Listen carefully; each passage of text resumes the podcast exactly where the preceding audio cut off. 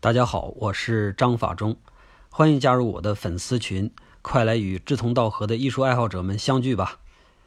加微信号 m e i s h u s h i 一二三，就是美术史的全拼加一二三，就可以加到我们的小助手进群了。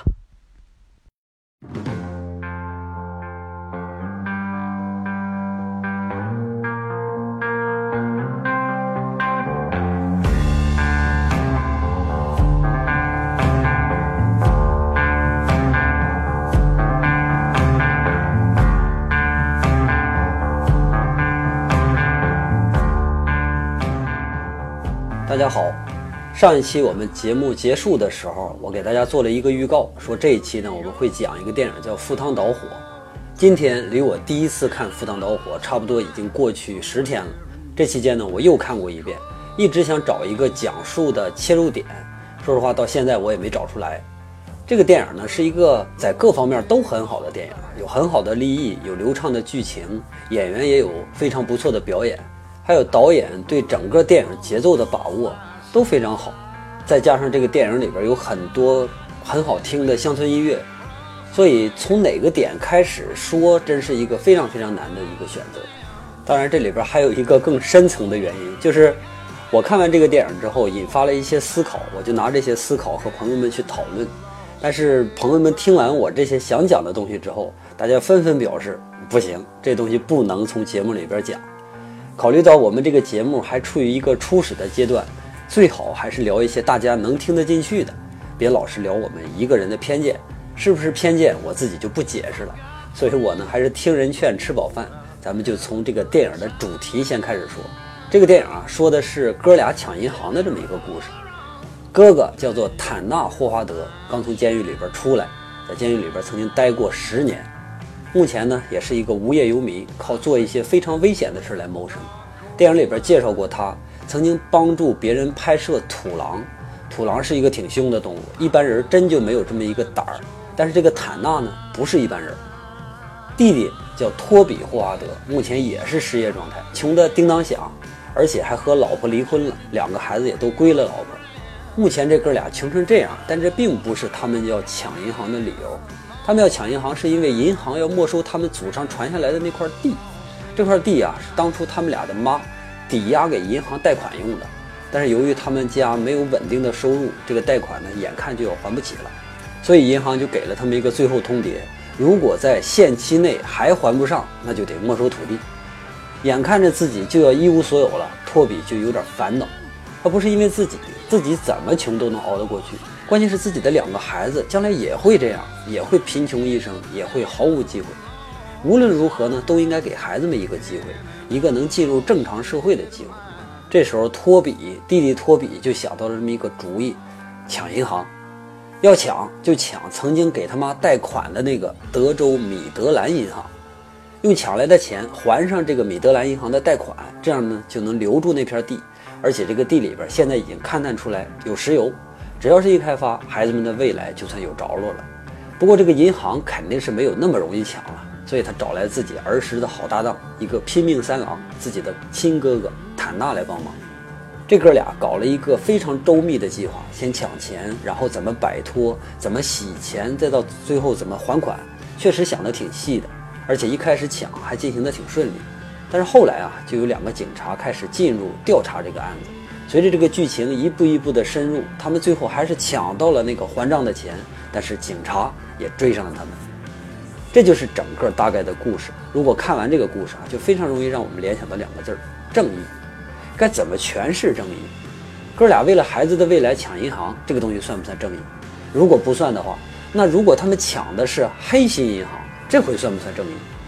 你想，无辜的孩子本应该享受和其他人一样的那种平等的童年。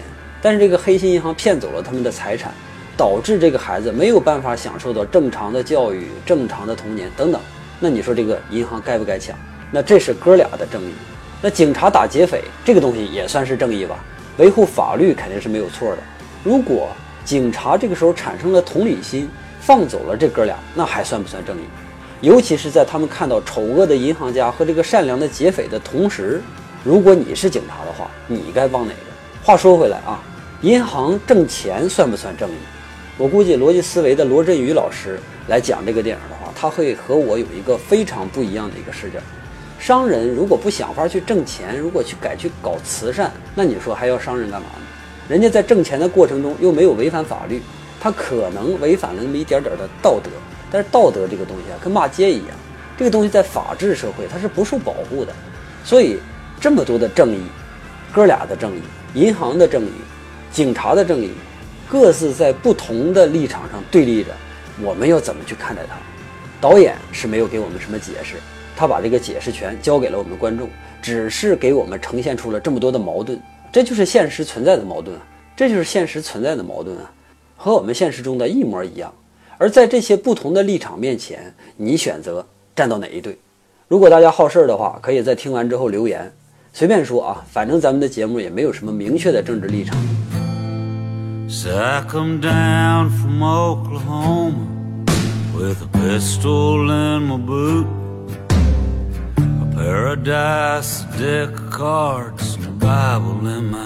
这个电影除了我刚才讲的关于正义的这个主题以外呢，还有一些辅助的主题，比如说什么兄弟情。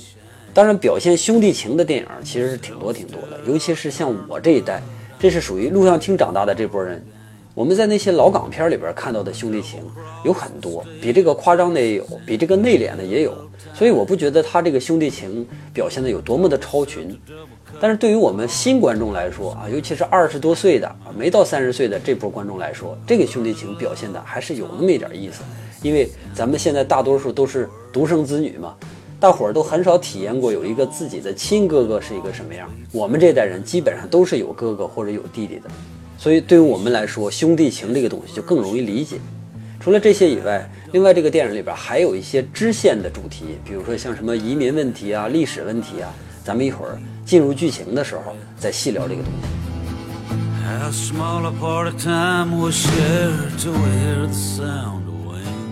刚才我们说的是电影的故事、剧情、主题这一类的，那么接下来我们说第二个它很有意思的点。就是故事这个东西是靠角色讲出来的，而角色这个东西呢是靠演员塑造的，所以演员对一部优秀的电影非常非常的重要。我们一想到《肖申克的救赎》，就能想到摩根·弗里曼扮演的那个老油条；一想到《教父》，就能想到阿尔帕西诺从一个小鲜肉到一个大爷的全部过程，还有那个被模仿过无数遍的马龙·白兰度挠脸的那个动作。所以，好的表演就会成就电影。这部电影的选角就应该是非常非常准确的。我们简单聊一下几个主角啊，主要角色，一个是奥斯卡影帝杰夫·布里吉斯，他对这一类的角色啊，尖酸刻薄、老谋深算的，应该算是驾轻就熟。在《谋杀绿脚趾》里边，在《大地惊雷》里边，基本上都是类似的角色，所以他有什么样的表现都不会让我们感觉到出乎意料。另外一个主角呢是本·福斯特，本·福斯特扮演的是这里边的那个哥哥，确实他演的挺出彩的。虽然以前他也扮演过类似的角色。但是这种暴力分子偶尔流露一点细腻的情感啊，确实是挺招人喜欢的。我们看到他最近的一个电影是《魔兽》里边，他演麦迪文，那简直是一个不能再糟的一次经历了。从这个电影的表现来看，这个小哥已经从那个阴影里边走出来了。我们要重点说的就是扮演弟弟的那个克里斯派恩，他倒是给了我一个非常大的一个惊喜。我原来只看过他演过《星际迷航》里边那个科克舰长。那是一个类型化的角色，有设计好的俏皮话，有英俊的外形，然后英勇果断、义薄云天，反正等等吧，这些好词儿你都往他身上垒，肯定是错不了。这种类型化的角色呢，换上任何一个演员来演，其实都没什么问题。他不能反映演员的能力。去年有个电影叫《鸟人》，大家不知道看过没有啊？那里边的鸟人就是指的一个这类的演员，原来演鸟人的一个很出名的演员，后来落魄了。在一个被锁定了形象之后的演员，就很难再有什么突破。鸟人那部电影呢，也同时在讨论这个问题。我们从《赴汤蹈火》这个电影里边看到，这个柯克舰长啊，一下就变成了一个邋里邋遢的一个牛仔，满脑袋头油，一脸胡茬子，然后沉默寡言，就这样的一个角色啊，确实让我们观众眼前一亮。而且他的表现，由于他之前演过那么一个不需要演技的一个角色，所以会被放大一些。我目测他为这个电影啊，好像是应该减了一点肥，因为在《星际迷航》里边，他是一个挺结实的一个形象，而在这部电影里边，他穿衬衫的时候啊，明显感觉那个衬衫有点咣当，从总体上来说，他的表现应该是非常好的。你想，一部电影有这么几个实力派的角色来担当，故事真的是很难跑偏。呃，顺便说一句啊，一开始的时候我看这个电影，愣是没敢认这个克里斯派恩，看了十来分钟，我才敢确定这就是我熟悉的那个柯克舰长。除了这几个主角以外，电影里边还有几个主要的配角，一个是印第安的混血警探啊，一个是弟弟的大儿子，还有一个是为哥俩洗钱的一个律师。虽然这些角色有的出场多一点，有的出场非常少，但是他们都让人印象非常的深刻。除了他们以外，还有更小的一些配角啊。他们的表演更出色，这些小角色他们的出彩特别容易让这个电影啊多点开花。比如说有一个开车的一个牛仔，还有一个在咖啡厅里边坐的一个老牛仔，还有一个端盘的大妈，不能叫大妈，应该叫奶奶啊，还有一个端盘子的胖妞，呃等等吧，挺多的。这个还是我们一会儿讲剧情的时候会串联这些角色，到时候咱们再细讲。除了我刚才说的剧情表演。另外还有一个特别重要的优点，刚才我也提到了，就是音乐。这部电影的配乐主要是一些乡村音乐，每一首都唱得恰到好处。在我们这个节目的过程中呢，我会给大家穿插一些，让大家也领略一下德克萨斯州的那个风情。如果大家喜欢这些音乐，可以到音乐软件里边，这个原声专辑现在都已经放出来了，大家可以听。刚才我们说到德克萨斯啊，我得好好说一说这个德克萨斯。这部电影的一个大功臣就是德克萨斯。这个州实在是太特别了。以前我了解德州啊，基本上就这么几个点：扑克、乡村，还有墨西哥边境、牛仔，再就是篮球。因为它有三个非常棒的 NBA 球队。德州扑克，即使你没打过，你也知道大概它是一个什么样的规则，很多赌片里边都有。关于乡村呢，就是德州的地面特别的大，有很多无人居住的半沙漠、半草原地区。我们在西部片里边经常看到的那些一望无垠的沙土地，还有笔直通天的大公路，在德州到处都是。这个风景确实美的没话说。如果咱们没有机会去美国，咱们可以到甘肃一带去溜达溜达，基本上也都差不多。德州是美国和墨西哥的边境，严格意义上来说，德州原来就是墨西哥的一部分领土。后来呢，有很多美国人移民进去，慢慢的就把这个德州给搞独立了。独立之后不长时间，又作为一个州并到了美国，大概是美国的第二十八个州。这个州也可能是美国化最低的一个州了，或者说是美国认同感最低的州之一。它的大部分公民对州比对国家有更大的认同感，这也是因为地理和历史环境造成的。像我们刚上台的川普总统说要建一堵墙隔离墨西哥和美国，说的就是在德州来建。因为目前的墨西哥非法移民确实是太多了，估计是对美国造成了很大的一些影响吧。我们看看同一个编剧编写的另一部电影叫《边境杀手》，说的就是墨西哥非法移民的事儿。说类似的事儿的电影还挺多的，不难找。大家想找的话，到网上一搜，很很多很多。德州的人都喜欢戴个牛仔帽，这点呢和其他西部的各州都挺像的。但他们好像最喜欢，他们特别喜欢把自己打扮成牛仔那个样。可能是因为他们血里边那部分不羁的一种外在的反应，看起来他们好像都还没有彻底的适应今天我们这个时代一样。从这部电影里边，我就了解到了另外一个角度的德克萨斯。这个发展不平衡的州里边，并不是我们想象的那么美好，它有大量的穷人，而且在一点点变得越来越穷，他们的子子孙孙也没有办法改变这样的命运。这和我之前知道的美国有很大的不同。我不知道是不是导演特意夸大了这个事实啊，还是真实的美国完全就不是我们想象的那个样子？因为这个导演是个英国人，所以有可能他对美国也有那么一丁点的偏见，这也说不准。为了弄明白这个事儿啊，我特意找了一大堆关于美国穷人的介绍，发现基本上描写的都没有这么惨。有一条来自于知乎的一个介绍就非常的全面，它下面有很多评论都是来自于在美国生活过的人。他们都肯定了这个博主的说法，但我仍然坚持认为他们没有看到真实的、全面的美国。即使没有电影里边表现的这么残酷，我认为万恶的资本主义制度下的美帝也一定是建立在无数无产阶级同胞的血泪中。了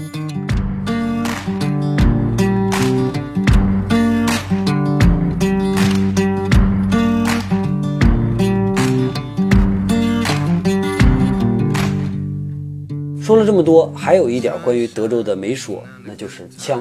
据说德州是全美人均拥有枪支最多的地区，倒不是因为这儿比纽约更危险，人们需要拿枪来自卫，而是这儿的人们还是那个范儿，戴个牛仔帽，腰里别把枪上街，随时随地要拔枪对抗邪恶，典型那种个人英雄主义的表现。这也就是我说德州人民还是有点没适应新时代的一个特征。新时代是一个商业时代，英雄这个东西，你到游戏里边去当当就可以了。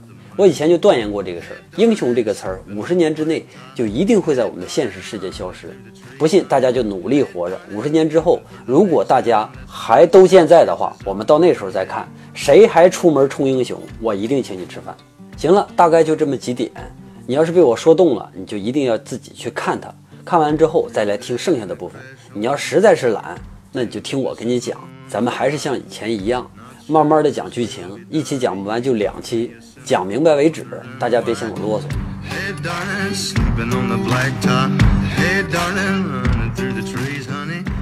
电影一开始的时候非常的慢，慢到让我们以为这可能是一部文艺片。在德州的某个小镇上，也没什么人的街道，一辆老式的汽车和一辆新汽车交汇。如果没有这个新汽车的话，观众很容易就以为这个故事可能是发生在七八十年代。其实它就是我们最近几年才发生的事儿，尤其是指的零八年以后金融危机之后的美国乡村，看起来呢有那么一点萧条。那辆老车转了几转，就消失在一个银行的大楼后面。这个时候，从新车里下来的那个银行女职员，在进办公室之前，猛劲儿的还抽了几口烟，然后和平常一样开锁推门。有两个黑影突然从背后杀出，推推搡搡就把这个职员推进了大厅。紧接下来这个镜头，德州人民的倔强第一次就被体现出来。虽然是被拿枪劫持啊，这个女职员是一点都没乱，甚至她的语言还继续保持犀利。她问人家是不是新手，你这把人家劫匪的尊严往哪放啊？很明显，这个人是没有什么危机意识。假如你遇到一个持枪劫匪，老老实实的要啥给啥，你就完事儿了。哎，可他非不，非得跟训自己家孩子似的训这俩劫匪，你俩是不是傻呀？趁现在行长还没来，你俩还是赶紧走吧。这事儿呢，我就当没发生过。果然，他这些好言相劝就惹毛了其中一个劫匪。这个劫匪呢，用枪指着他的脑袋：“你说谁傻？你说谁傻？你再说一遍试试。”然后另一个劫匪就赶紧过来打圆场，问：“钱在哪儿？怎么才能拿到钱？钱在哪儿？钱在保险柜里边。只有行长才有钥匙。估计一会儿行长就要上班了，你俩还是赶紧走吧。”可是这哥俩怎么可能就走呢？于是他们就把这个女职员弄到了大厅地上。自己躲在墙后边，等行长来了，一看出纳在地上坐着呢，扭头一看，俩黑衣人在那拿着枪逼着自己，什么情况已经明了了。不过行长就是行长，临危不乱，还保持着礼貌，向这两个劫匪说了一声“早上好”，然后就挨了一炮。劫匪就是这个霍华德哥俩，刚才凶巴巴的那个就是坦纳，他之前是因为防卫过当、过失杀人，在监狱里边待了十年，去年才放出来。小的这个哥们儿叫托比。这哥俩抢的这个银行就是德州的米德兰银行。电影里边没有非常细致的交代他们家里的所有的背景，所以我给大家组织好讲一下。他们的父亲是一个穷鬼，同时也是一个酒鬼，平时没事呢在家里作威作福，动不动就殴打这哥俩以及他们的母亲。他们的妈妈是一个逆来顺受的妇女，护着孩子，但是也没有什么力气反抗这个暴君，因为家里穷，这哥俩从小就没有机会受什么教育，只能是混迹街头。这个哥哥就是一个天不怕地不怕的主，弟弟呢看起来平凡一点，后来呢结了婚，还生了两个孩子。不过是因为家庭负担太重，弟弟又没有什么技术，再加上下岗，生活过得非常艰难。后来没办法离婚了，老婆指着低保来养活两个孩子。曾经有一次，他们的父亲喝完酒继续作恶，这个哥哥实在是忍不住，就给他父亲杀了。妈妈为了这个事儿呢，还非常的怨恨这个老大。老大进了监狱之后，这个妈妈也没去看过。等到这个老大十年之后出来了，他知道自己的母亲不愿意看到自己，所以一直也就溜边，没有去看望过他。但是就在他出来这一年里边，他妈妈就死了。他妈妈死后留的这片土地啊，是当初霍华德家祖上的产业，不过没什么用，就是一片土地而已。当初母亲曾经把这个地抵押给米德兰银行贷了一部分款，不过因为也没有什么收入，孩子也下岗了，贷款就迟迟还不上。眼看这个银行就要把地收回去了，这儿我还得说一句，虽然电影里边只提了一点，但是我知道银行在这次贷款行为里边其实是肯定是不地道的。我曾经去某一家银行办事儿的时候，前面就有一个老人在那办业务，用了很长的时间。后来我才知道，柜台人员正在向老人详细的介绍一项理财业务。最后呢，他把老人的钱都转向了理财产品。听起来柜台的话句句都那么好听，句句都在理，也都是为了老人多挣点钱。但是我估计多半这个老人的钱是要打水漂了。我不懂理财，但是我知道这个类型的投资，在这个老人毫无专业知识的前提下，肯定没有什么好下场。美国的银行那就更是了，他们知道老百姓手里边没有钱，于是呢就发放各种各样的贷款小广告，老百姓把手里边的不动产抵押给银行，最后呢因为无力还贷。银行呢，再用最低价把不动产收归己有。银行肯定是有一套很科学的算法，能把这个不动产设置一个很低的价值，在放贷的时候肯定给你贷的最低的钱，在买断的时候也肯定是用最小的代价。对于银行这一类的商业机构来说，想尽办法挣钱是人家的天职，老百姓的死活跟他们是没有什么关系的。霍华德家这个情况就是这样。母亲把地产抵押给银行，贷出一些小额的生活费，可能同时还要交一些地产税之类的。然后呢，就开始慢慢的被房产税和利息压垮，最终变得一无所有。这就是为什么电影里边老牛仔们总是在说银行在抢劫他们，他们都痛恨银行，但是又没有办法去对抗。现在他们的地里边发现了石油，正当他们有机会靠自己的土地脱贫致富的时候，自己的土地就要归别人了。所以这里边弟弟会说：“我的祖父母贫穷，我的父母贫穷，我们也贫穷。贫穷就像一个传染病或者一种遗传病一样，他没有办法摆脱。我希望我的孩子们不再得这种病。为了他们的未来，我宁愿是以死相拼。”于是他就请求刚出狱的哥哥帮他。其实他们只需要抢到四万美元就能还上整个贷款，同时呢也就留下了那片土地，而且能让他的下一代完全换一种生活方式。所以哥哥听到这个话之后，就毫不犹豫地答应了。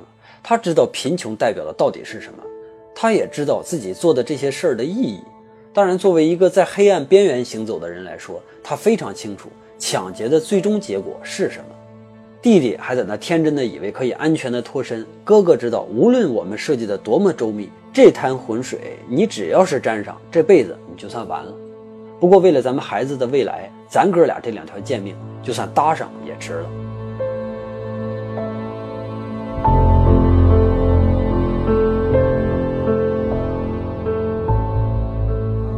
这个故事的开始，哥哥坦纳、弟弟托比对整件事的态度其实并不是完全一样。弟弟坚持只抢米德兰银行，因为米德兰银行偷了他们的钱。哥哥则是完全不理。对于他来说，四万这个数比哪家银行。哥俩开始设计方案，确实设计得挺合理、挺科学的。每天只是趁人最少的清晨去抢银行，而且只抢零钱，因为这个大票上一百的大票上有防盗的颜料。人眼是看不到的，只有机器能辨别，非常容易被跟踪。十块、二十块的都没有，随便用，你绝对不会被抓到。而且他们都是用非常旧的车作案，等抢完了就把这个车埋了。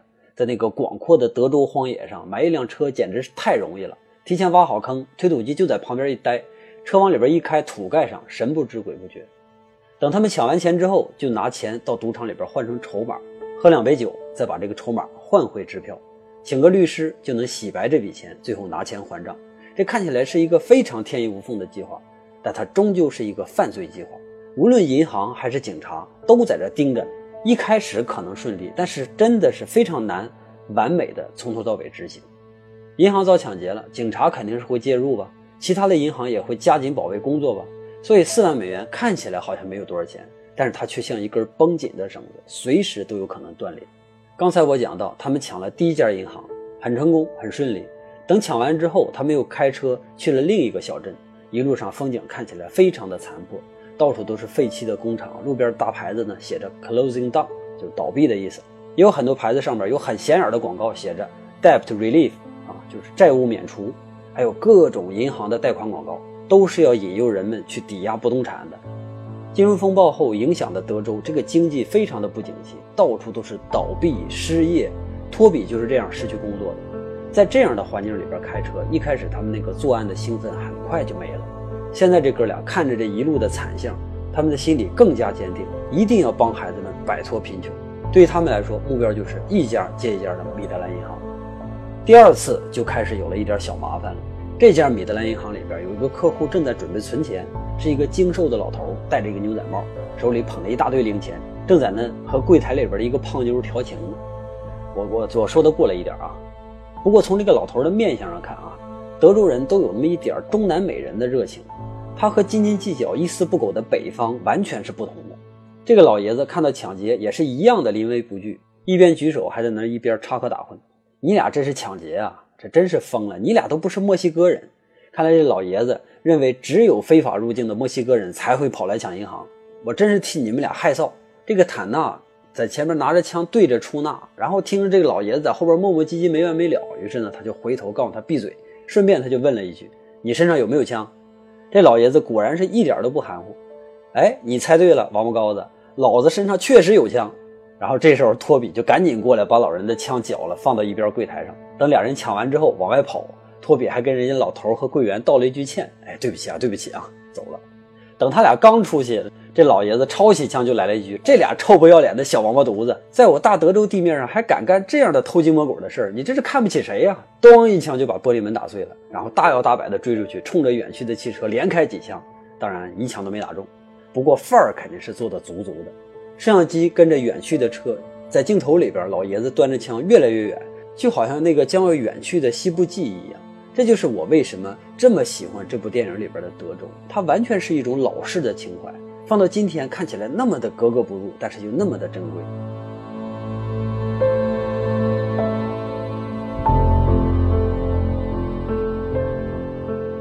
负责调查这起抢劫案的是两名资深的警探。一名即将退休的白人叫马库斯，这哥们儿没有家人，但是在剧情里边好像提到过一个女性的名字，听起来好像是他的一个旧情人什么的。不知道什么原因，两个人最后还是没在一起。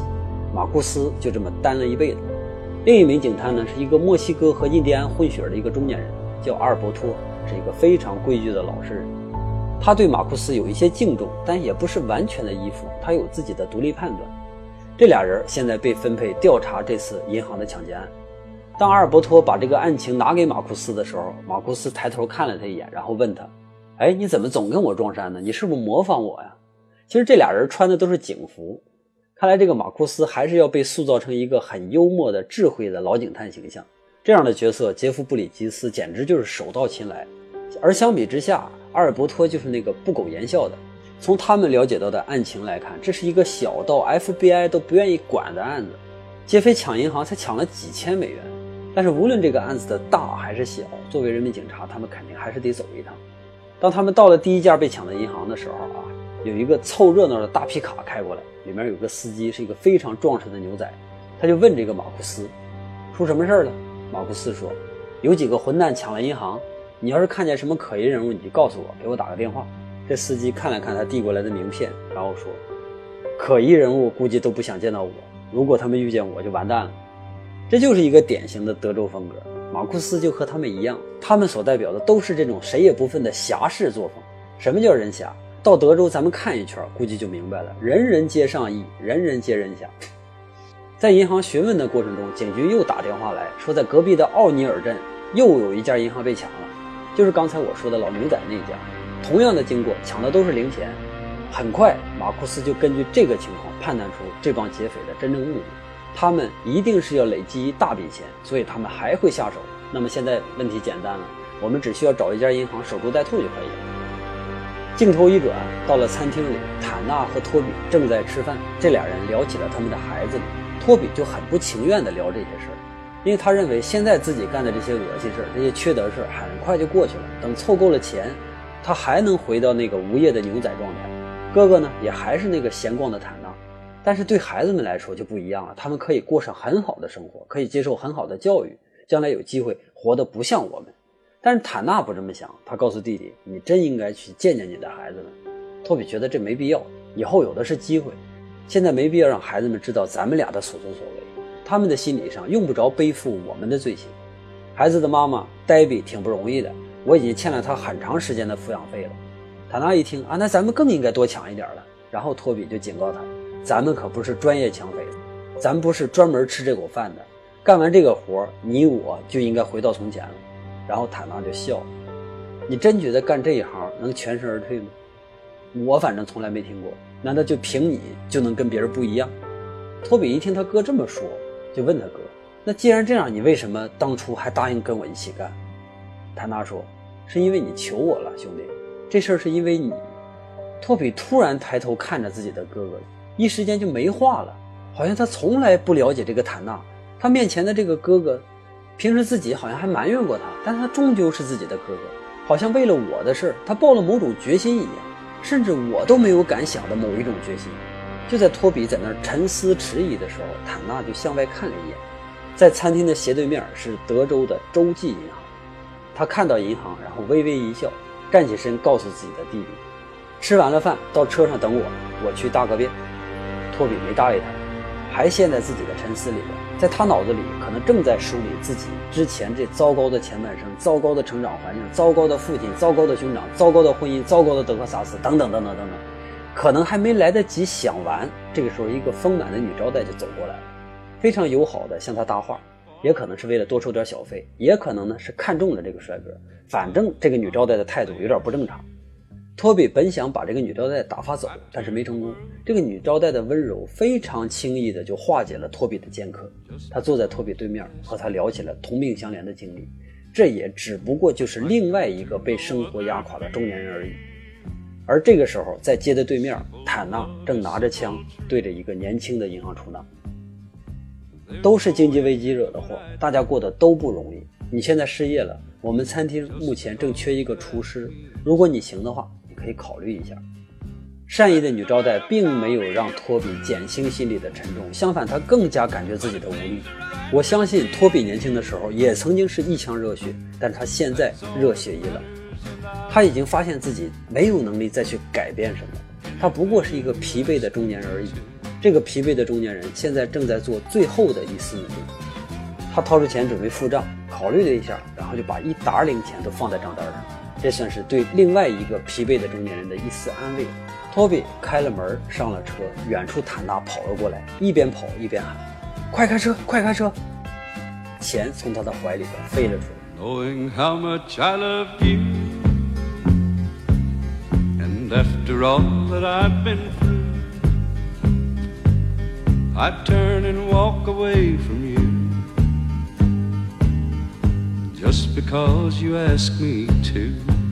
Lord, I hope you never do.